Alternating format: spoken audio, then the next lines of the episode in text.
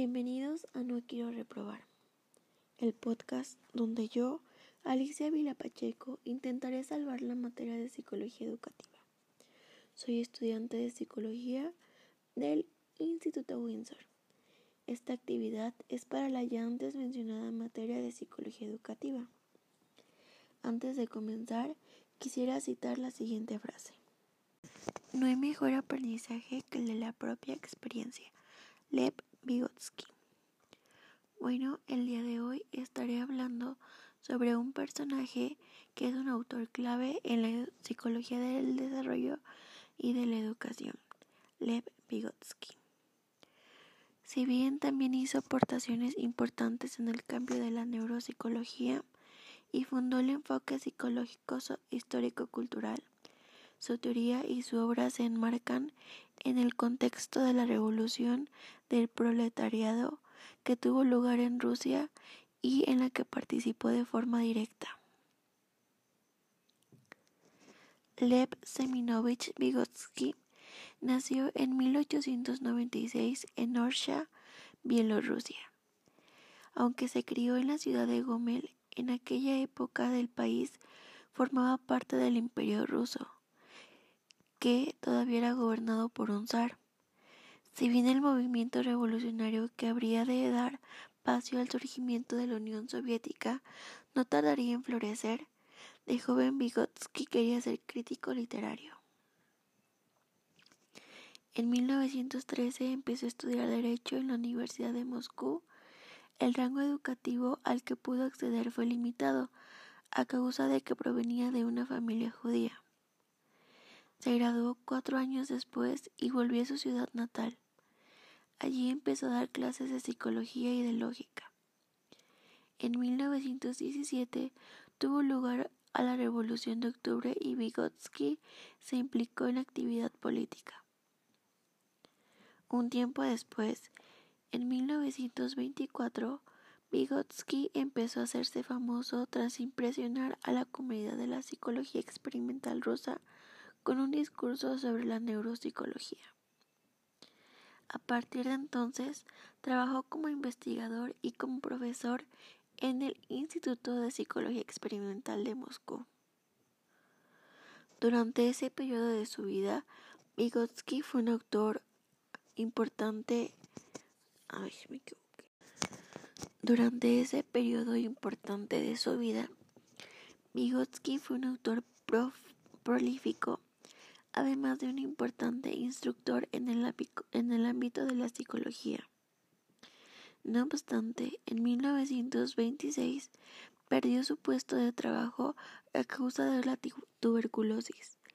Murió por esta enfermedad en 1934, cuando tan solo tenía 37 años, dejando un amplio legado teórico que fue recogido por Alexander, Luria y otros. Entre las obras más destacadas de este autor encontramos Psicología Educativa, La mente en sociedad, el significado histórico de la crisis de la psicología, el desarrollo de los procesos psicológicos superiores, Psicología del arte y el pensamiento y el habla, su libro más influyente que se publicó después de su muerte.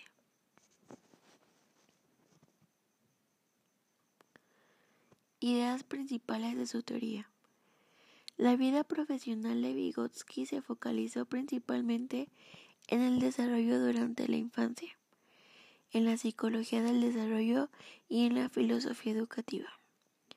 No obstante, sus ideas también fueron relevantes para campos como la filosofía y la metodología de la ciencia, en el estudio de las funciones mentales superiores o en o el de la interacción entre seres vivos.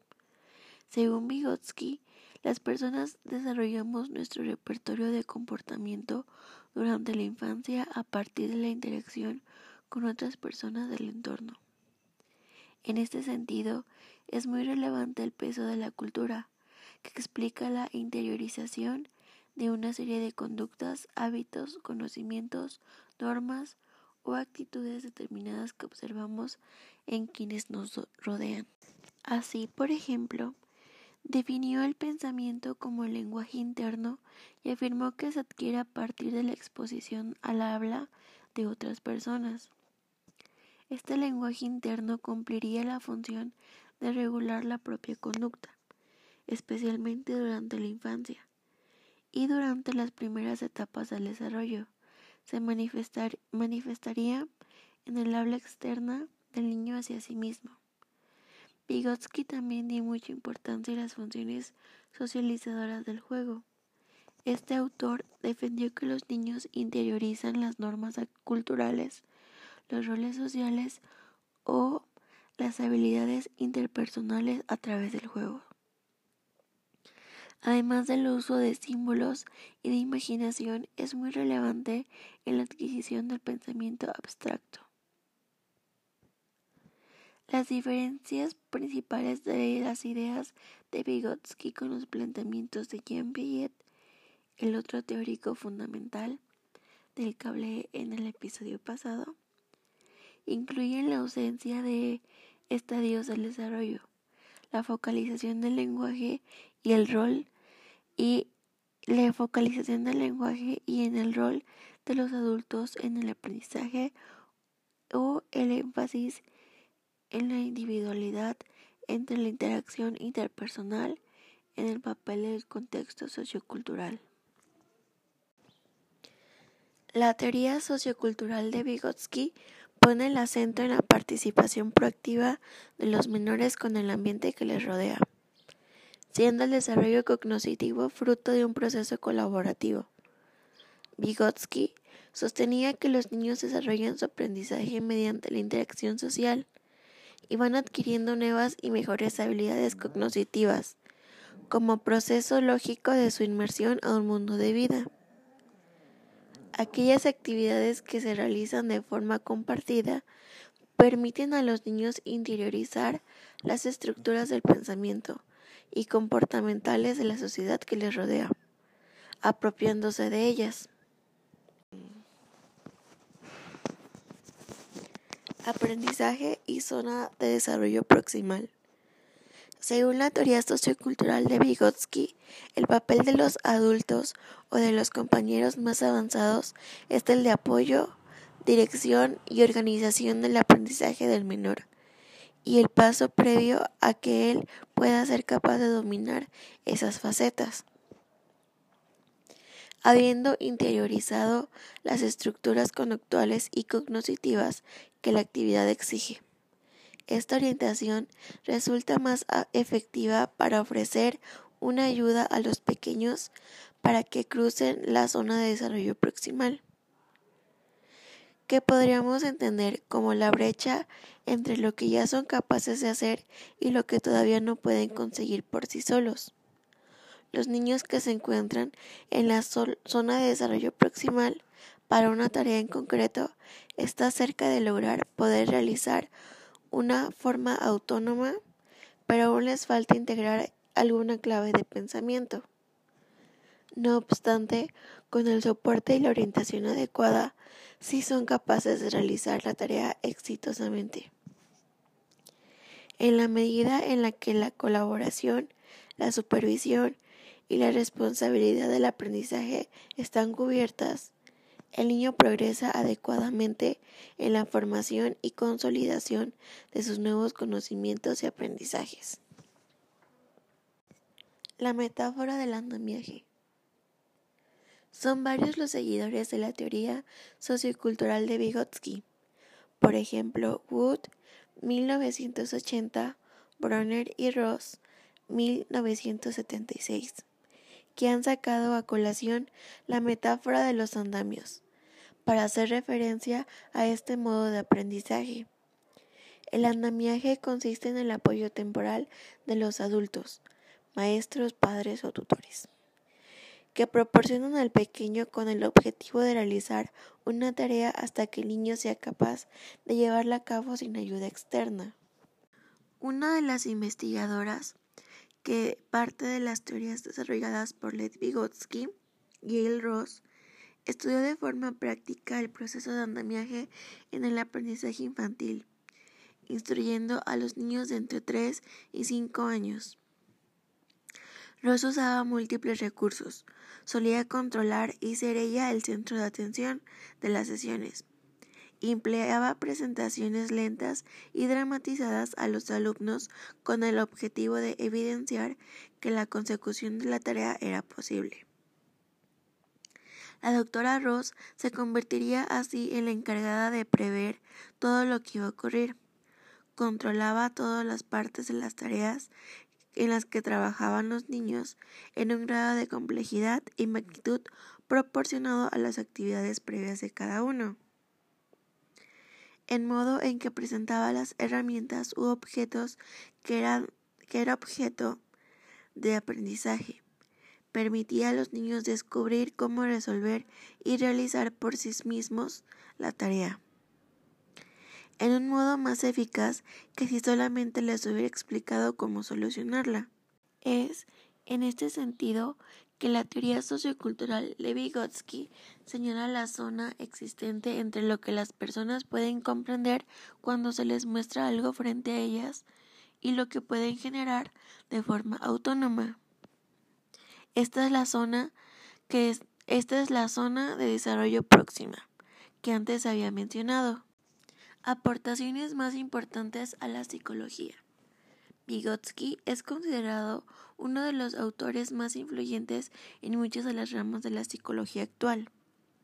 Si bien durante su época no obtuvo tanto reconocimiento como Piaget, Skinner o Pavlov a nivel mundial hasta décadas después de su muerte.